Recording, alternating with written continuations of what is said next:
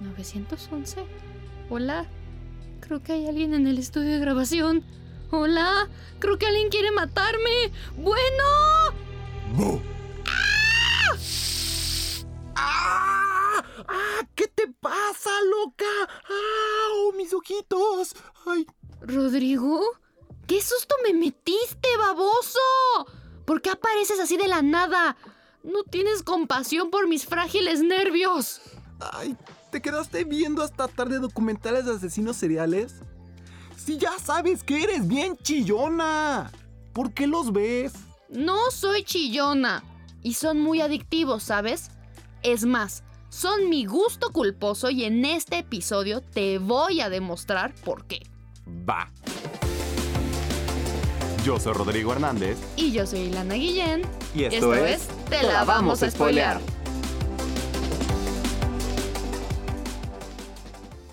A ver, la realidad por la que todos vemos los documentales de asesinos seriales es muy sencilla y viene de lo más profundo del ser humano, el morbo. No es que realmente te interese saber cuántos conejitos mató el asesino del zodiaco de niño. Te interesa saber cómo sus padres lo arruinaron de tal manera que el dulce angelito terminó matando a decenas de personas y se mantuvo escondido sin saber nunca su identidad. Por eso mismo, hoy te traigo la mejor serie documental de asesinos seriales que he visto en años. Primero te corrijo, el Zodíaco tuvo solo 5 asesinatos confirmados. Pero lo que hace especial es que tuvo una presencia mediática impresionante cuando confirma sus asesinatos en el periódico. Pero la policía no logra confirmar más de 5. Y ahora, 40 años después, nos llega un chismecito de quién pudo haber sido el zodiaco. Y todo desde la investigación de un huérfano. ¿Un huérfano? ¿Qué es esto? ¿Voldemort y Harry Potter? Chance de Voldemort, pero es de la historia de Gary L. Stewart. Imagínate que desde nacimiento te sientes extraño, sabes que no perteneces, y una vez que te vuelves millonario, decides meter todos tus melones en investigar tu vida y de dónde vienes. No, bueno. Si yo hiciera eso, me gustaría que me dijeran que soy la hija de Anastasia y que tengo a Rusia esperando el regreso de una Romanov, no que soy la hija del Zodiaco. Aquí desearía haber pasado así porque la historia va de mal en peor. A quien primero encuentra es a su madre biológica, la cual le dice en resumen: Mijito, tú y yo podemos ser madre e hijo, pero a mí no me preguntes de tu padre. ¿Y qué hace el hijo? Se va con la tía chismosa que le cuenta su nacimiento, lo cual termina siendo otra película de asesinos. Ya sé de quién hablas. Natural Born Killers está basada en las noticias de sus padres. Unos maníacos que mataban a todos, ¿no? Es Homero, mi investigadora sin morbo. Su padre en los 70 secuestró a su madre, la cual era menor de edad, y se la llevó por todo el país cometiendo crímenes para mantener su vida, mientras la policía y la prensa lo seguían para sacarles la verdad de quiénes eran. La película es una dramatización donde en vez de solo ser fugitivos, son fugitivos, criminales y asesinos. A ver, entiendo que mami y papi estaban psicóticos, pero ¿cómo eso acaba en que papi era el zodiaco? Cuando descubres que papi tiene todas las características que solo la ciencia y la policía han podido adjudicar. Primero papi Sodi lo bota en la calle. Después la policía le encuentra y lo lleva con mami para verse de frente con que ella es parte de la famosa pareja de fugitivos. Madre e hijo son separados del otro por obvias razones, aunque, según los reportes de la policía, su padre desapareció en San Francisco después de perder a su psycho baby. y todas las adolescentes idiotas se enamoran de la idea del psicópata que se le rompe su cocoro cuando te pierde. Pues aquí perdió la razón. Ojalá se hubiera terminado en un llanto y medio bote de helado. Motivo número 2 de las sospechas. Gary, tras descubrir que su padre desaparece de la faz de la Tierra, empieza a investigar el pasado. Su abuelo era un oficial naval británico que se dedicaba a interceptar y descifrar códigos nazi. Ay, qué linda relación familiar. Papi Sodi subo criptología desde antes de aprender a gatear. El daño que le hacemos a los hijos sin saberlo. Si quieres enterarte del chisme completo, tienes que ver The Most Dangerous Animal of All en Stars Plus. Ahora, mi Pati Chapoy del crimen. Dime el siguiente caso. Rodrigo, te gano con mi siguiente super asesino acá bien crazy. Netflix tiene una docuserie llamada The Ripper. Y nah, no habla de nuestro Jackcito destripador. En los 70 la policía de Yorkshire acabó envuelta en una de las cacerías humanas más grandes de la historia británica.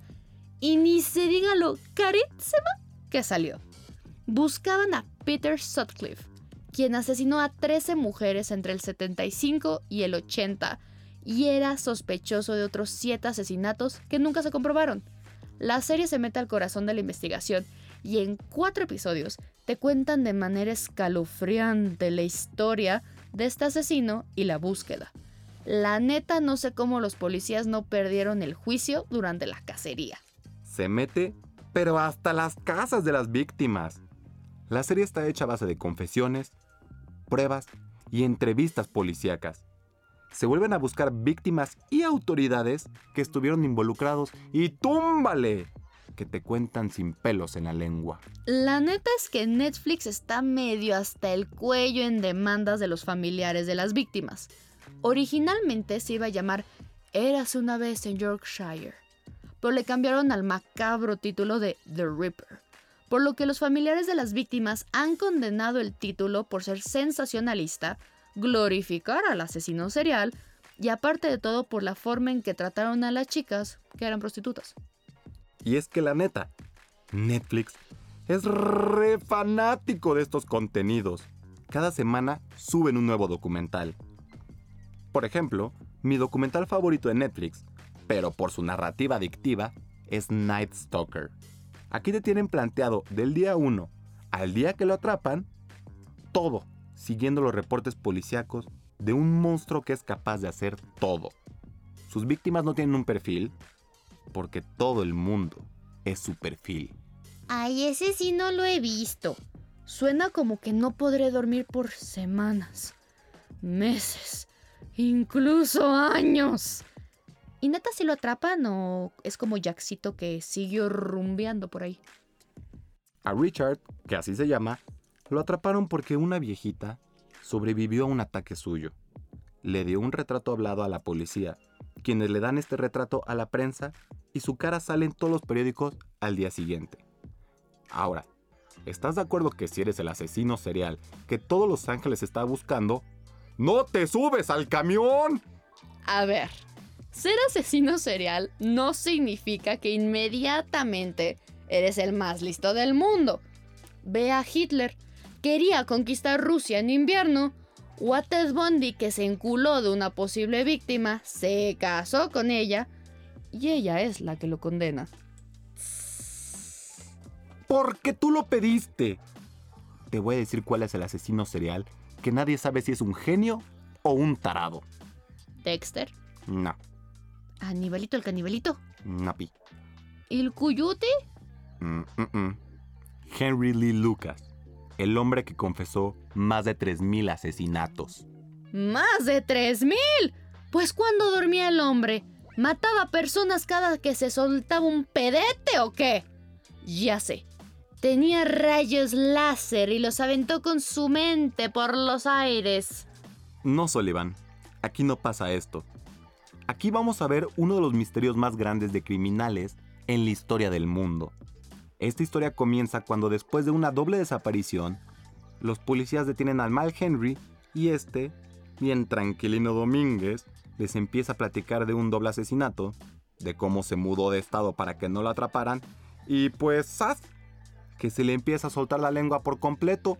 Ne, ne, Ese hombre no es un tarado. Ese hombre tenía un ego del tamaño del mundo y por eso confesó. Quería que el mundo supiera de sus 3.000 asesinatos. Ese cabrón quería el miedo del mundo. Es más, los dejó atraparlo. Y pues al principio la policía estaba bien, jijiji, jujuju. Es el asesino que más fácil hemos encontrado. Hasta que... no todas sus confesiones cuadran. Unos dice datos que solo el asesino tiene y en otras inventa cosas que no pasaron. Y para los morbositos, su excusa cuando le comprobaban que no era el asesino era... Es que me confundí de víctima. La puedes ver en Netflix bajo el nombre The Confession Killer.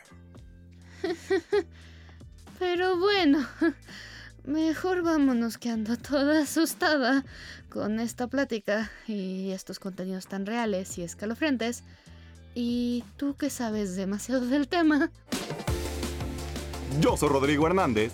Y yo soy Irana Guillén. Y esto fue... Te, la, vamos a spoilear.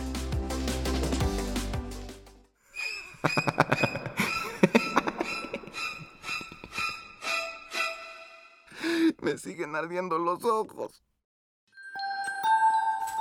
Cinema 226